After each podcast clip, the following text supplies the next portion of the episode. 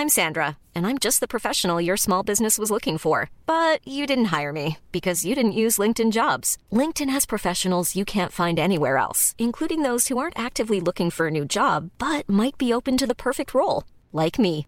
In a given month, over 70% of LinkedIn users don't visit other leading job sites. So if you're not looking on LinkedIn, you'll miss out on great candidates like Sandra. Start hiring professionals like a professional. Post your free job on linkedin.com/people today.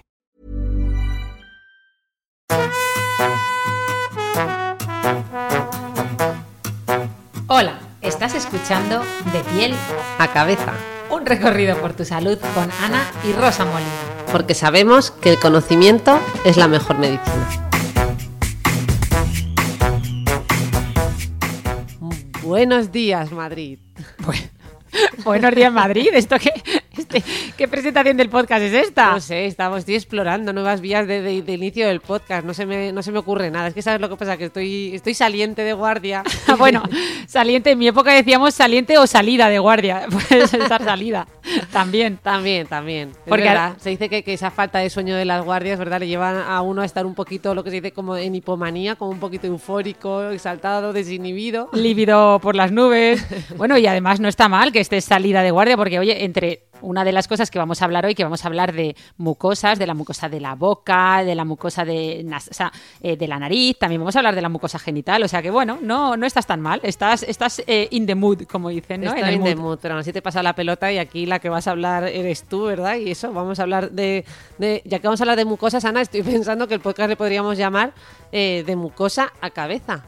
Bueno, queda como queda fatal, porque claro, el podcast se llama De piel a cabeza por aquello de que que es de pies a cabeza, ¿no? El, eh, se suele decir normalmente.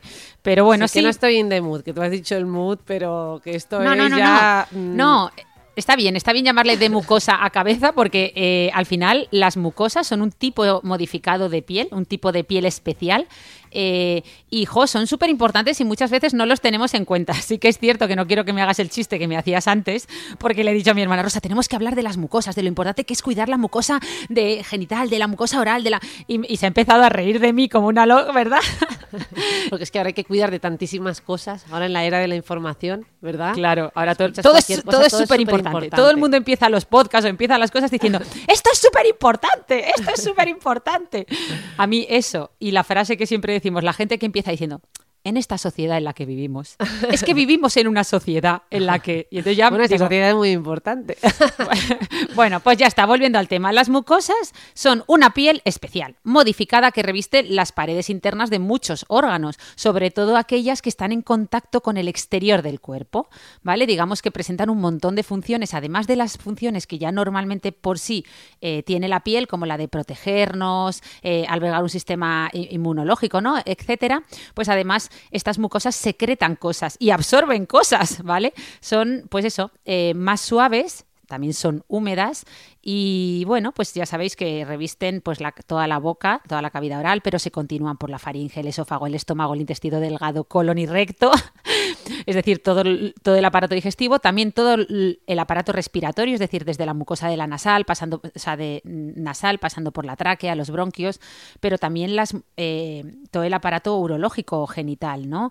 Toda esa uretra, que es por donde hacemos pis, la, la vejiga, eh, los uréteres, todos los genitales femeninos, la vulva, la vagina, al final todo es mucosa y eh, sin que te rías de mí, pues oye, son también muy importantes, hay que hablar de ellas. Y los dermatólogos nos dedicamos a su cuidado y bienestar.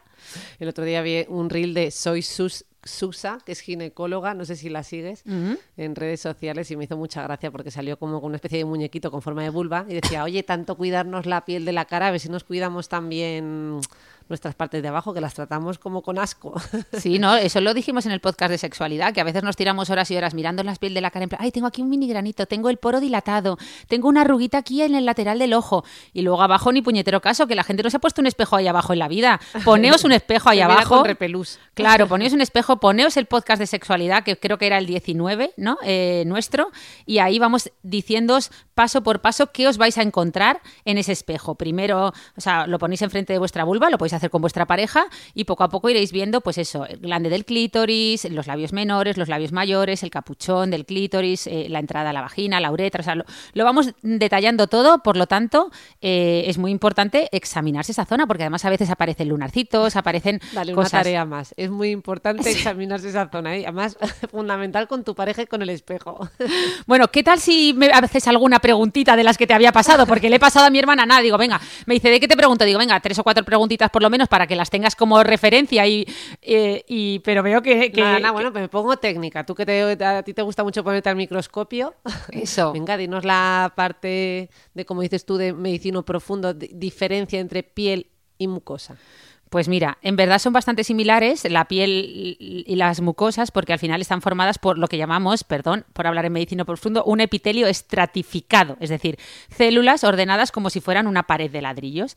Sin embargo, sí que es cierto que la piel tiene una última, una última capa que llamamos capa córnea que eh, no está presente en las mucosas generalmente y que son un montón de células muertas cargadas de queratina, ¿no? que han perdido ya el núcleo y es lo que aporta esa parte más de dureza eh, y de protección eh, a la piel. ¿no? Sin embargo, esta capa en las mucosas no está presente y además en las mucosas tampoco hay, ¿qué es, qué- qué es lo que no hay en las mucosas? Pues anejos. ¿Qué son los anejos?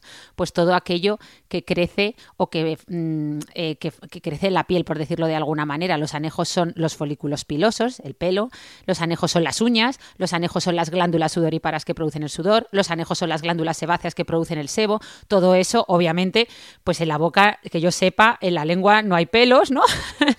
a pesar del refrán, eh, no hay sebo. Pero bueno, a cambio de eso, las mucosas producen otras cosas, como moco. Tienen muchas glándulas productoras de moco, ¿vale? Oye, me estoy acordando del MIR, de ese tumor que era una especie de recopilación de anejos. ¿Cómo ah, se llamaba? sí, un teratoma puede ser. Ay, ahora me has Era un pillado. tipo de teratoma. No sigas por aquí que la liamos, que yo recuerdo a nuestros escuchantes que soy dermatóloga y fallé todas las preguntas de dermatología del examen MIR. Bueno, que no acerté aquí, ni una. Luego saco un numerazo del MIR. Sí, Ojo, pero- que- pero en concreto las de dermatología hay que estar entre los top. Bueno, antes eran entre los top. Que, Sí, dermatología de es la 10% y especialidad ahora que ya se coge número uno- uno. uno de- o sea, top 1%. Sí, entrar sí, puesto- pero, pero fallé todas las del MIR. Que un amigo mío se encontró mi examen porque lo típico, sales del examen y te dejan el cuadernillo con las preguntas y yo con la emoción lo tiré, me puse a pegar saltos y, y como van, va con tu nombre, un amigo, un amigo que luego, fíjate la casualidad, que también fue dermatólogo, lo encontró y me lo, y me lo regaló. Y claro, cuando me puse a verlo años después, ya siendo dermatóloga, como 10 años después, me partía de la risa. Digo, pero es que no di pie con bola en dermatología. No, no, lo hiciste muy bien porque, vamos, saber entrar en dermatología mm, tiene mucho mérito y habla por sí solo. Bueno, ya nos acordaremos del nombre este de, mm, no sé, cómo Yo creo que era un teratoma, ¿no? No, Eh, no me acuerdo. O un tumor, que- sí. Eh, bueno, son tumores que están formados por células pluripotenciales, ¿no? Que pueden dar lugar a muchos.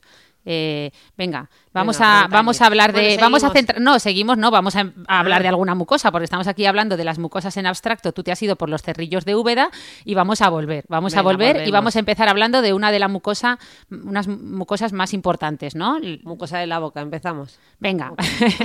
Mismamente. Venga, pues ya que empezamos por la boca, vamos a hablar de los labios, que ahora estamos en invierno y seguro que muchos de los que nos escuchan tienen los labios cortados. Yo lo que tengo la, la mucosa de la boca después de las guardias, no sé por qué, la tengo totalmente mm, Seca. seca. Sí, puede, puede ser de dormir poco, el estrés. Al final, eh, lo dicho, por ejemplo, vamos a empezar hablando de la boca, pero con los labios, ¿no? Pues los labios al final son una mucosa de transición, ¿vale? Es decir, eh, digamos que eh, dentro de la boca todos tenemos claro que tenemos mucosa, fuera de la boca todos tenemos claro que tenemos piel, pero, jo, pasar de una piel con pelo, con glándulas sebáceas, a pasar a una mucosa eh, como tal, pues hombre, lo suyo es que haya una mucosa de transición. Y esos son los labios. Bueno, esos son esa es la parte roja de los labios, el vermellón, ¿vale?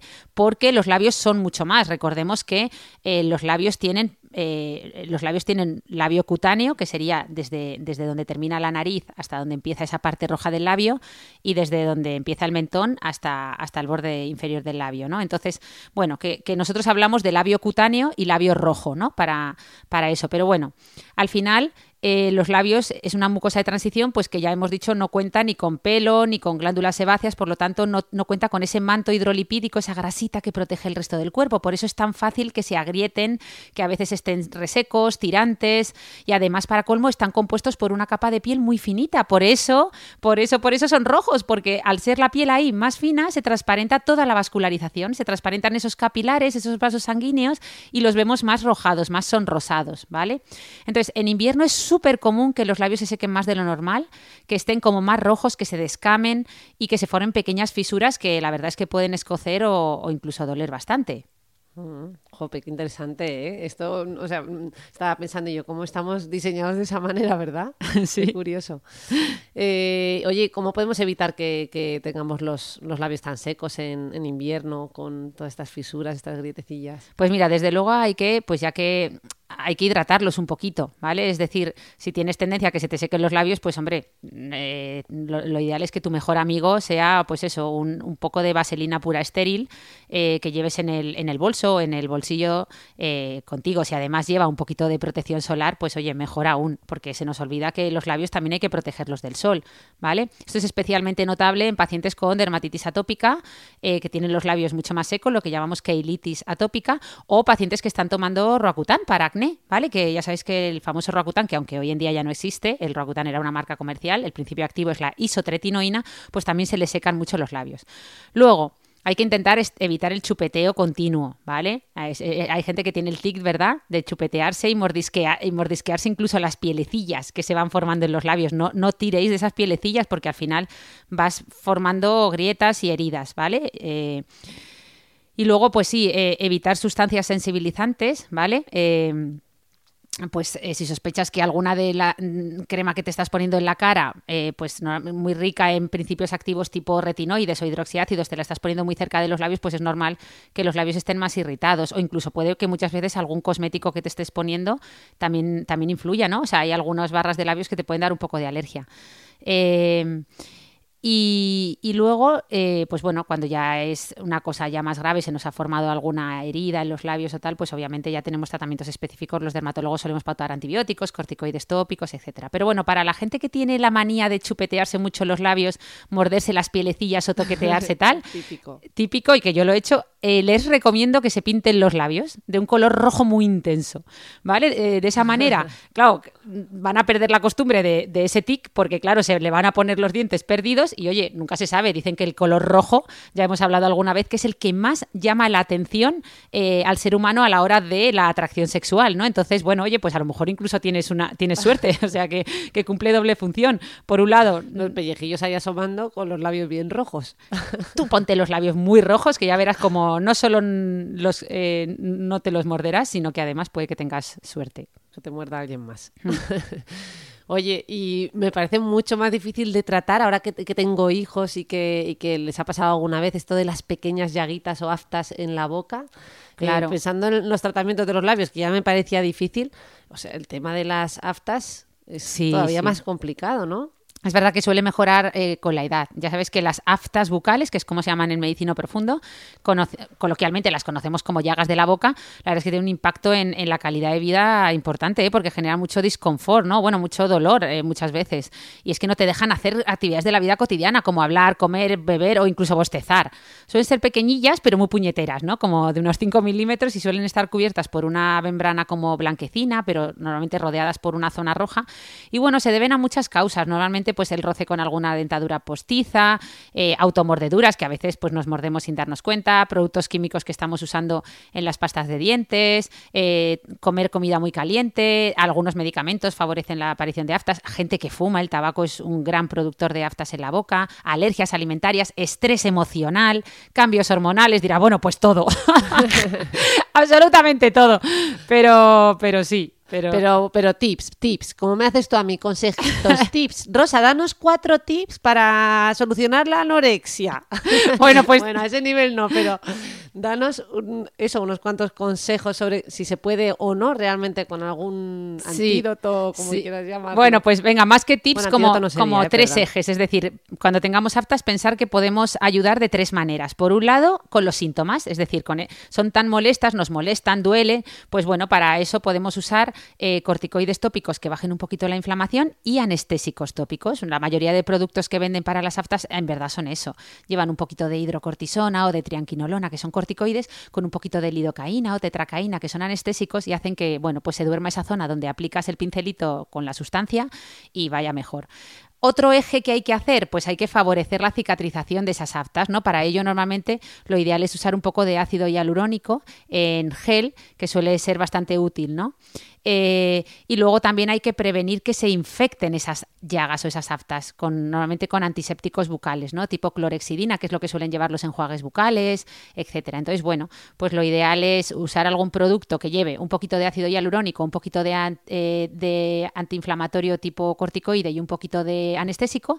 y luego además quedarte bien quieto, no moverte y no tragar ni, ni nada para no yo siempre tengo la idea de eso es imposible que le haga nada porque el momento que te lo pones se mueve y se va no pero hay de, hay de todo. Tú tienes eh, sustancias que se pueden aplicar con un pincelito que son las que normalmente se usan en los niños pero luego pues imagínate las ah, o sea imagínate esto a la máxima potencia que es por ejemplo los pacientes que están en tratamiento con quimioterapia que hacen mucositis. Entonces tenemos también pues eso colutorios ah eso perdón una mucositis es una inflamación de la mucosa eh, oral por ejemplo en este caso. Entonces eh, por la quimioterapia no es solo la oral pero en este caso sobre todo es la más llamativa. Y entonces tenemos tenemos pues eso, colutorios muy espesos que vienen con mucho ácido hialurónico y todas estas sustancias que hemos dicho, colutorios más líquidos, eh, sustancias que se pegan, se quedan súper adheridas, lo que llamamos un, excipiente, es decir, una formulación en hora base que se llama, que es que tú te lo pones ahí, ya te digo yo que no se mueve de, de, donde te lo has puesto, ¿vale? O sea que, que hay muchas soluciones, pero también hay que recordar que aunque no hiciéramos nada, las aftas o las llagas normalmente en una semanita, dos semanitas suelen curar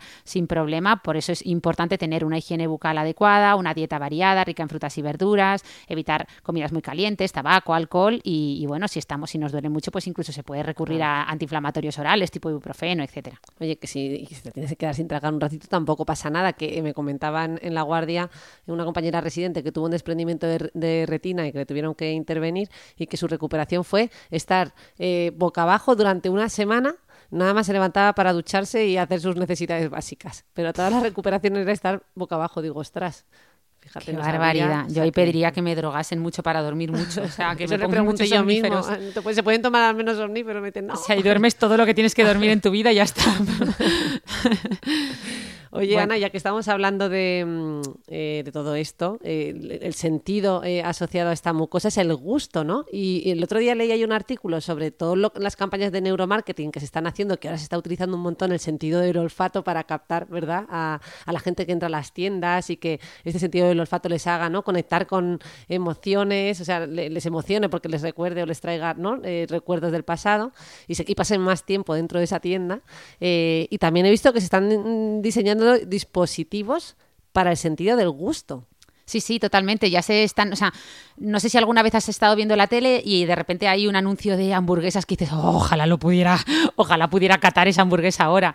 O yo qué sé, o están anunciando unas patatas fritas sabor, jamón, no sé qué, que dices, Dios mío, si ahora pudiera, ¿no? Eh, mm, degustar esa patata frita para ver si me gusta, ¿no? Yo una tarta de zanahoria ahora. O, pasar por la puerta de un restaurante, ver la carta y decir, venga, pues eh, voy a elegir en función, probar un poquito de cada cosa, a ver qué es lo que te gusta, ¿no? Pues esa es la idea, o sea, la idea de la inteligencia artificial es que, bueno, de hecho ya existe, ¿eh? existe un dispositivo que además es como una barra de labios muy pequeñita, que tiene una, una mezcla de geles que, lo que hacen es simular sabores, ¿vale? Normalmente la idea es que se conecte al móvil y que tú pues te descargues una carta de un restaurante en el móvil y que puedas ir probando, ¿no? Eh, pues la carta, a ver qué te gusta más. Mm, bueno, fíjate dónde está llegando la tecnología, que incluso han diseñado un vaso eh, de cóctel que se llama Bocktail, eh, que tú solo, tú siempre lo llenas de agua. ¿Vale? Pero eliges. Pero lo que no se llena es tu estómago, ¿eh? sí, ya, eso sí. Tú eliges a qué quieres que te sepa ese agua, porque luego ellos le añaden de forma con inteligencia artificial, le añaden eh, una serie de geles de sabor para que pues sepa a vino, a gin tonic, a cerveza, a un refresco, ¿vale? También le meten eh, moléculas de olor para el olfato, eh, luces LED para la vista, para que parezca, ¿no? Que tiene un color de gin tonic, por ejemplo. Bueno, ¿tú qué crees? ¿Que esto va a terminar sustituyendo al sentido del gusto, o sea, a la cocina de la abuela, la gente va a probarlo todo a través del móvil. Eh, no sé, yo o- lo estoy viendo como una especie de, de autocastigo o tortura. Claro, claro, porque si quieres hablamos un poco del sentido del gusto más a fondo para que nuestros Venga, escuchantes sepan eh, la respuesta a ellos solos, porque, hombre, a priori eh, esto parece muy bonito, ciencia, o sea, ¿no? De ciencia ficción más bien. Bueno, que no es ciencia ficción, que ya existe, pero yo creo que cuando tú realmente como dermatólogo entiendes todo lo que es todo lo que bueno y tú como eh, neurocientífica porque al final el sabor muchas veces es, es algo que, que- que es a nivel cerebral no es un entonces cuando ya realmente entiendes todo lo que hay que todo lo que tiene que pasar para que se produzca esa sensación de sabor, pues dices, bueno, no sé yo si estos dispositivos van a ser muy útiles. Pero vamos, vamos a hablar de ello y vamos viendo, ¿vale? Venga, pues cuéntanos un poco, ¿cómo- ¿por dónde empezamos? Pues mira, lo principal es entender eh, qué narices es el sentido del gusto, ¿vale? Porque al final el sentido del gusto es uno de los cinco sentidos a través del cual nos van llegando señales del exterior. En concreto, el sentido del gusto, sobre todo, se localiza en la cavidad bucal, ¿no? En la boca. Pero está muy, muy relacionado con el sentido del olfato. Digamos que la principal función, como todo en esta vida, como todo en el ser humano, de tener sentido del gusto es asegurarnos eh, evolutivamente una dieta variada, ¿vale? Por eso la naturaleza nos ha otorgado la capacidad de distinguir sabores, ¿no? En los alimentos y así también podemos distinguir posibles venenos, tóxicos y protegernos, ¿no? Eh, es decir, que no solo, no solo ingerimos alimentos para un poco, pues que nos aporten energía, sino también por este sentido evolutivo para poder sobrevivir y también por factores culturales y psicológicos, ya que comer nos aporta muchísimo placer, ¿vale? Hombre. Pero es muy importante no confundir gusto con sabor. ¿Vale? Porque una cosa es el gusto, el sentido del gusto, que es algo más que podemos localizar en la boca, incluso podemos ir y ver las papilas, y ahora hablamos de ellas, las papilas gustativas, y otra cosa es el sabor. El sabor es un ejemplo de procesamiento multisensorial, donde se integran eh, todos los, o sea, toda la información que llega de los diferentes canales sensoriales, del gusto, del olfato, de la, del tacto, ¿no? Porque a veces unas patatas también son crujientes y ese, ese, ese, ese tacto crujiente también nos gusta, ¿no? Y forma parte del sabor, ¿no? Entonces, todo eso se integra a nivel cerebral y al final, como siempre, tú ganas y todo lo importante pasa ahí arriba, en el cerebro. bueno, no que son inseparables. Hiring for your small business? If you're not looking for professionals on LinkedIn, you're looking in the wrong place. That's like looking for your car keys in a fish tank. LinkedIn helps you hire professionals you can't find anywhere else, even those who aren't actively searching for a new job but might be open to the perfect role. In a given month, over 70% of LinkedIn users don't even visit other leading job sites. So start looking in the right place. With LinkedIn, you can hire professionals like a professional. Post your free job on linkedin.com/people slash people today. One size fits all seems like a good idea for clothes until you try them on. Same goes for healthcare. That's why United Healthcare offers flexible, budget friendly coverage for medical, vision, dental, and more. Learn more at uh1.com. O sea, al Sí, final... sí. Porque entonces no podemos localizar el sentido del gusto. No, no, sí, sí, sí, sí que podemos. Sí que podemos localizarlo. Eh, En concreto está en la lengua, ¿vale? La lengua es el sentido, mm, o sea, eh, la lengua está el, digamos, el órgano del gusto por excelencia, ¿vale? Ahí está la mayor, eh, la mayor cantidad de receptores gustativos. De hecho, eh, decíamos antes que no hay pelos en la lengua, pero si te fijas, hay una especie, ¿no? Si te fijas en la lengua, es como una mucosa muy rugosa. Está llena de unas pequeñas eminencias que llamamos papilas linguales, que son como pequeños pelitos al final, ¿no? Eh, cada uno de nosotros tiene casi 2.000 o 10.000, o sea, entre 2.000 y 10.000 eh, papil- papilas gustativas. Hay algunos que son los llamados supercatadores, que son personas que perciben los sabores de forma más intensa, que tienen aún más papilas gustativas. Pero bueno, el común de los mortales tenemos eh, casi todas las papilas gustativas en, en la lengua, también un poco en el techo y las paredes de la boca, un poquito en la garganta, un poquito en el esófago, pero en general en la lengua, ¿vale? Y eh, O sea, que no podemos localizarlo solo, solo ahí, sino que también se distribuye, ¿no? Por, por eso tenemos esa necesidad de tragar, ¿no? No Nos quedaríamos insatisfechos si solo nos dejáramos Claro. el estímulo a nivel lingual. Claro, y además es muy importante la saliva que producimos en la boca, ¿vale? Porque porque para que las sustancias las podamos detectar, para que una, para que una sustancia eh, pueda ser detectada por el órgano del gusto, debe diluirse en la saliva. Así puede penetrar en las células sensoriales de las papilas gustativas y eso va a ayudar a producir el sabor. De hecho, las moléculas capaces de diluirse en la saliva y estimular esas papilas son lo que llamamos moléculas sápidas, ¿vale? Eh, digamos que sin saliva no hay sabor, ¿vale? O sea, la saliva, muy importante. Para aquel que no, no le guste la saliva, pues es de lo más importante. Por eso, una roca si la chupas, como la roca no la puedes diluir en saliva, pues no te sabe a nada. Vamos, que ese aparato de ponértelo ahí en la boca como si fuera lo más equivalente al, ¿cómo se llama? Al vibrador. el nombre. ah, dices el, el, que, con el que hablábamos, Una foto que me has enseñado antes. Ah, sí, ese sí, ¿no? Pero, hombre, ese es un aparatito que te pones en la boca y libera varios geles de sabor en función de que se mezclan y, intentan producir un sabor similar a, a, lo que tú quieres probar, ¿no? Pero, el, pero ya hemos dicho que, que, al final del podcast, cuando entendamos lo que realmente tiene lugar cuando percibimos el sabor, pues nuestros propios escuchantes sabrán si realmente merece la pena o no. Ay, Ana, pues lo de los romanos, que es esta, no sé si es leyenda, mito o, realidad, ¿no? Que, ingerían mm, de manera excesiva y tenían un vomitorium donde se supone que todo lo que se comían luego lo vomitaban. Ostras, tenían trastornos de la conducta alimentaria, ¿no? Como bulimia los romanos o qué no. Bueno, no, no sé, no es considerado un trastorno en la conducta alimentaria porque no, los trastornos de la conducta alimentaria son mucho más complejos e implican muchísimas otras, otros aspectos, ¿no? Eh, pero bueno, nada, que es que me he acordado y ya está. Sí, sí, los romanos eran unos listos, eh, porque efectivamente vamos lo a lo que quería esa parte sensorial, claro, necesitas que pase por todo eso, deglutirlo, porque si nos dejáramos solo la comida en la boca no nos da esa misma sensación de satisfacción, ¿no? Claro, claro, no, bueno, o aunque solo la metieran, hombre, tener chocolate en la boca ya, ya estás disfrutando, pero lo que quiero decir es que necesitas que eran muy listos. eso, ellos se, lo, se comían todo y luego ya lo vomitaban, pero toda esa parte de placer, de sabor y de sensaciones de eh, se las llevaban, claro que sí.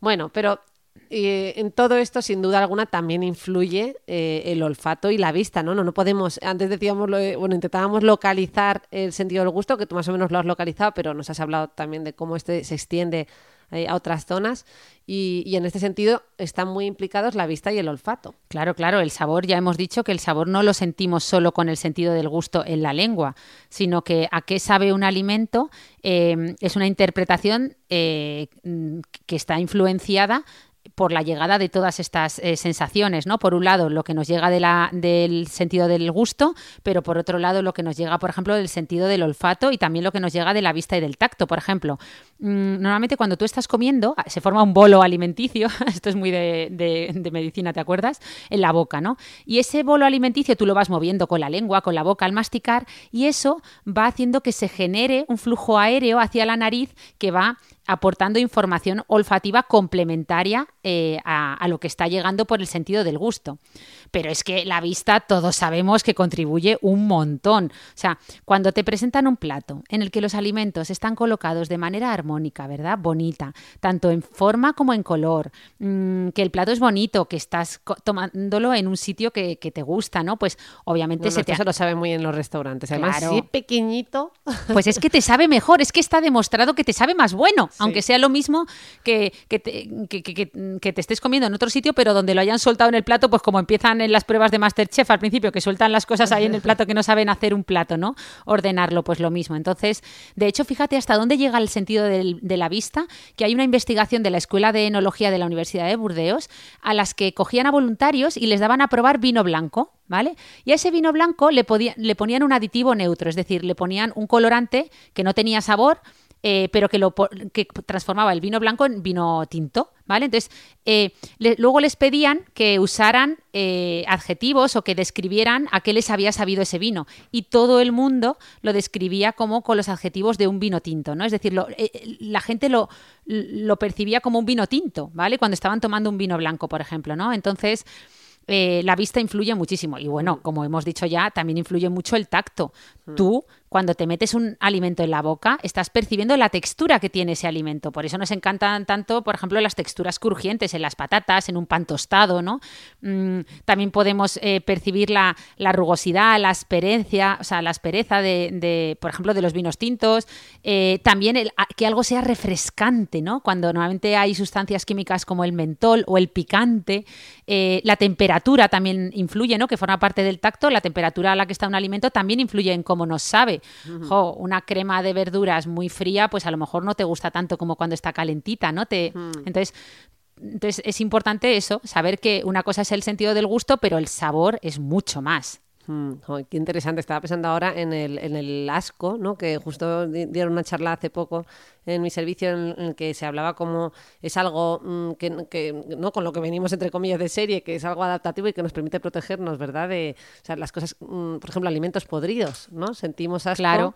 Eh, y cuando se estaba oyendo con lo de las texturas, digo, claro, muchos alimentos en mal estado tienen además ciertas texturas y sabores que, que intuitivamente, ¿verdad? Nuestro organismo las rechaza. Justo, justo, es que venimos evolutivamente preparados para eso, y al final es todo evolución. Mm. Al final todo es evolución. Eh, eh, todo, todo, todo está orientado a que nuestra especie sobreviva de la mejor manera posible y para eso, pues, oye. Sí, y luego lo del olfato que has dicho que ahora en tiempos de pandemia, claro que, tanta gente ha perdido el olfato, ¿verdad? Que siempre que tengo un montón de amigos en plan, ay, es que ya no disfruto ni de la comida, qué rabia me da esto que se está prolongando, gente que ha tenido la pérdida del olfato durante mucho tiempo. ¿verdad? Totalmente, totalmente. Como lo han notado. Bueno, que y, siguiendo con todo este tema, que es muy interesante, Ana, eh, es verdad que en cada zona de la lengua, o sea, yéndonos a ese localizacionismo, eh, podemos detectar en cada zona un sabor diferente, es así de, específica, ¿no es mm, de pues, específico el pues, sí, bueno, lo primero hablar de los cinco sabores, ¿vale? Es decir, sabemos que hay cinco sabores, el dulce, está clarísimo, el salado, el ácido, el amargo y el umami, que es eh, el, digamos, umami es el sabroso. Cuando algo no sabes a qué te sabe, es una mezcla muchas veces de todo lo anterior, pero es muy sabroso. Dices, ¡buah! Sabrosura, ¿no? Umami. Eso, umami. ¡Wow, mami!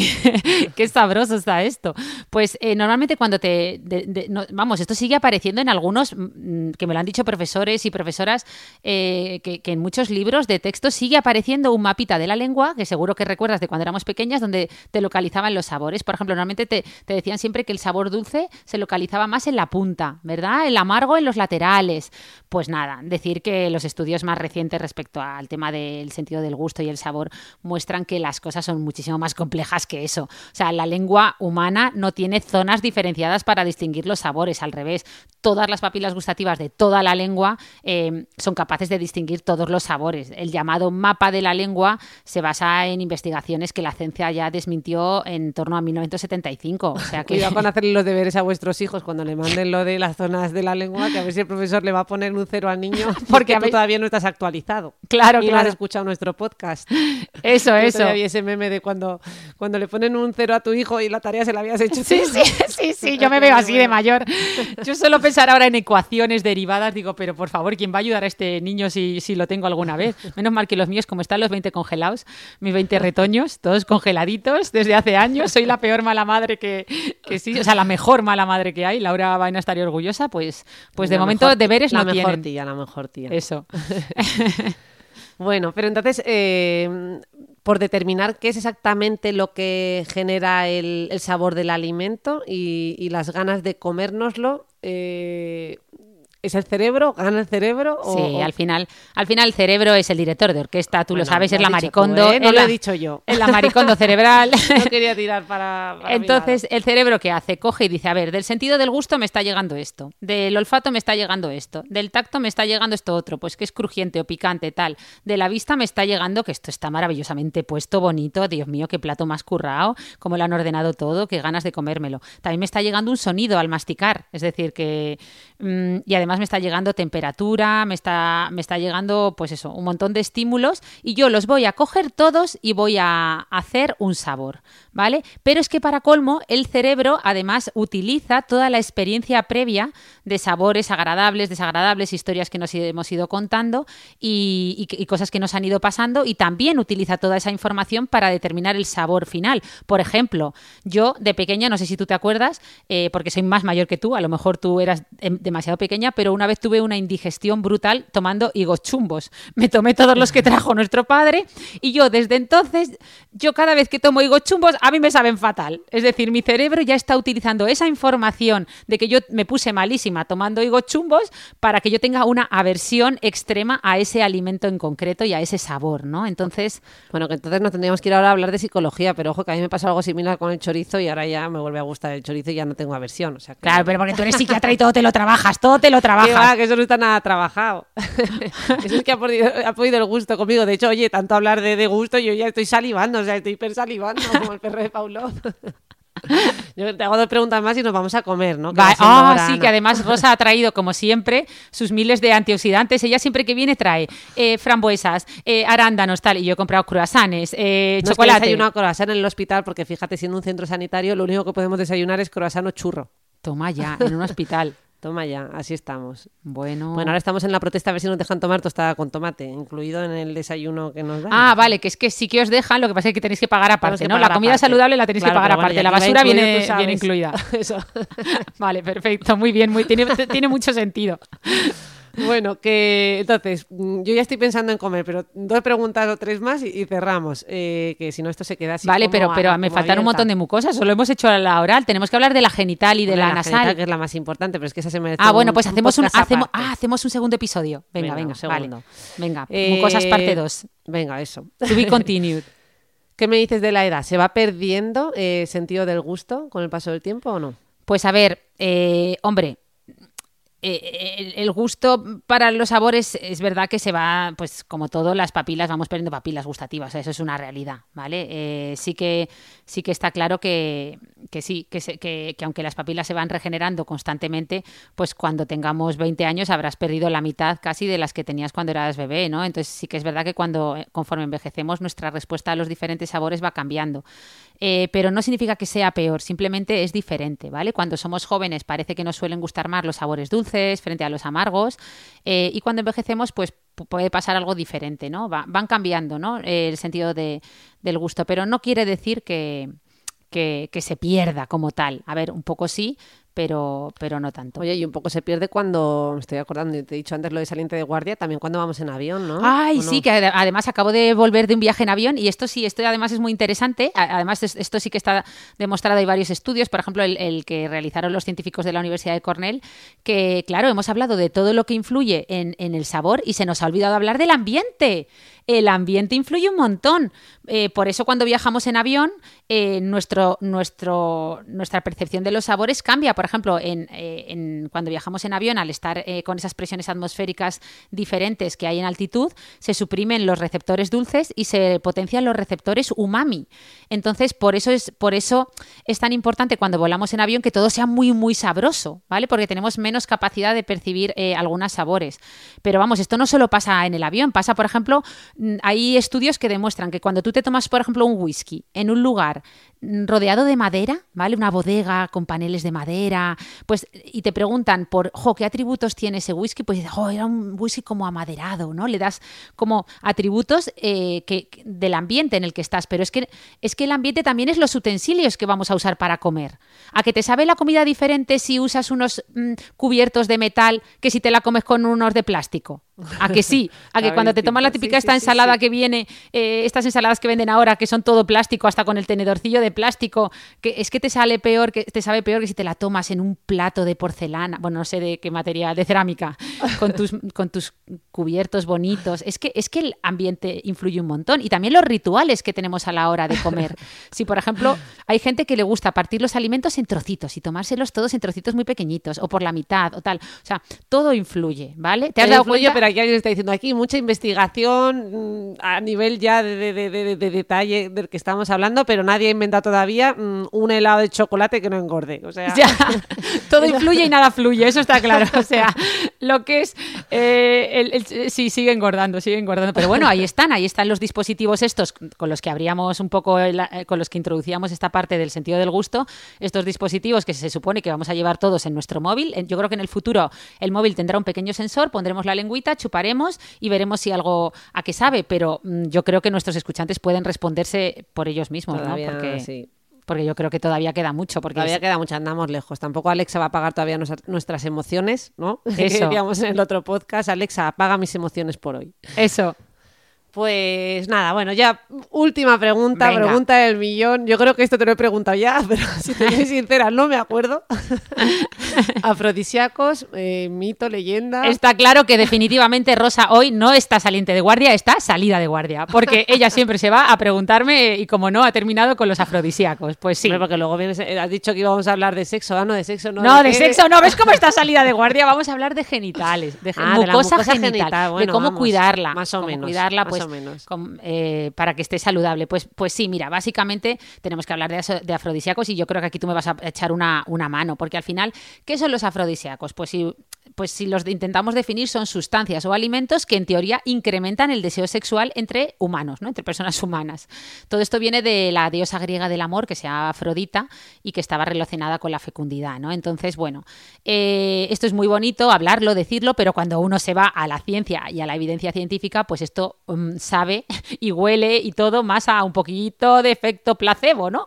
Porque la ciencia, la verdad es que no tiene pruebas concluyentes de que no haya, mm, o sea, de que alguna sustancia como tal o alguna comida en particular, pues oye, aumente el deseo o el rendimiento sexual. Digamos que el carácter afrodisíaco de un alimento tiene más que ver con la asociación mental que tú haces de ese alimento, es decir, que te hayan dicho anteriormente, te dicho, no, es que el chocolate es afrodisíaco, ¿no? Pues entonces tú ya te crees, te crees que el chocolate es afrodisíaco y a lo mejor te sube la libido, pero por un efecto más placebo, ¿no? Más que por sus cualidades nutricionales. Por ejemplo, el chocolate, las ostras, la canela, eh, pues sí, hombre, contienen triptófano que produce serotonina, ¿no? La hormona del placer, eh, o feniletamina o zinc, pero es que lo tiene presente en cantidades tan pequeñas que no tienen un efecto notorio, ¿vale? Lo que sí que está avalado por la ciencia son los antiafrodisíacos, y en esto tú tienes mucha experiencia, porque el mejor antiafrodisíaco que existe es el alcohol. Porque el alcohol sí te puede ayudar a, que, a desinhibirte, ¿no? Para ciertas prácticas, por, por ejemplo, una persona vergonzosa, pues para hablar con alguien, que te guste, etcétera. Pero luego, a la hora de tener un mayor deseo sexual, ya te digo que con el alcohol va a disminuir tu lubricación, eh, tu excitación, tu deseo sexual, tu capacidad de llegar al orgasmo, vamos, absolutamente todo. O sea que. Que, que- que lo has Anda. dicho tú, que esta vez no lo he dicho yo. Espera, que están Bueno. llamando al timbre. Vas a tener que terminar el podcast tú sola. Venga, acabo yo, que iba a decir que hablando del efecto placebo, el otro día me mandó eh, Inés Bedmar, que fue una alumna que estuvo en uno de estos podcasts en el que hablamos de cannabis y estábamos repasando el tema de la microbiota y me mandó un listado de todos los alimentos que podían mejorar esa microbiota y me hizo mucha gracia, bueno, esto salió de un artículo, pero mm, me, me llamó la atención porque muchos de los nombres eh, tenían la letra K kombucha, kimchi, kefir, eh, chucrut, bueno, este no lleva la K, pero lleva la C, el mismo sonido. Y es que eh, mi hermana, bueno, que me acaba de abandonar, decía que, que, claro, cuanto más eh, exótico el nombre, cuanto si dices que, que la especia que te vas a tomar viene de- de- del más allá, entonces ese efecto placebo aumenta. Y bueno, no digo que todo esto sea efecto placebo, que seguro que, que tienen un montón de, de propiedades, sin duda alguna, pero hay un poquito de, de efecto placebo también. Bueno, eh, Bueno, llegado- volviendo, ¿no? que ya han traído Esto- algo, ¿no? Un Esto es de- auténtico, ¿no? Paquete no han venido a ver el contador del agua o de la luz. Vaya, hombre, yo me encanta cuando llaman y pienso que es un paquete y luego me dan que no. Que va, que va, que va. Bueno, Bueno. pues ya eh, hacemos eso, ¿no? Porque llevamos bastantes minutillos, con lo cual eh, hacemos una parte 2 en la que vamos a hablar de toda la mucosa nasal, de toda la mucosa genital y un montón de cosas súper interesantes, ¿verdad? Así que, por favor, conectaos al siguiente capítulo. Perdonad que lo hayamos tenido que dividir en dos porque nos hemos enrollado un poquito más de la cuenta, como viene siendo habitual, pero no pasa nada, no pasa nada porque esto está interesante, es muy importante. Es muy importante. es muy importante. es muy importante. Tenerlo en cuenta todo lo que digan tan, tan importante en otros podcasts, ¿no? Pero lo que se diga Claro, lo que, sí. lo que se diga en cada podcast es muy importante. Luego. Luego tú haz lo que puedas. Como decía Katia Rocha, ¿verdad? Hoy. Bueno, qué risa. Hemos estado en, en- en el programa Belleza Capital hoy y ya con esto terminamos eh, con Katia Rocha, que panza de reír, porque yo le decía todo, no, menos es más, los dermatólogos abogamos por el minimalismo y ella nos decía, Decía, "No, más no, es más. más, para mí más es más. Cuanto más que hay un paso que, que hay un paso de la rutina cosmética que no hacía, pues dímela que tengo tiempo. O sea, yo siempre tengo tiempo para meter un paso más. Digo, ostras, lo, lo opuesto a nosotras. Bueno, Nos hemos reído mucho. Bueno, Sí. pues muchas gracias. nos y- vemos el próximo viernes para seguir hablando de mucosas. Adiós, un beso. adiós. Hasta luego. Adiós, adiós.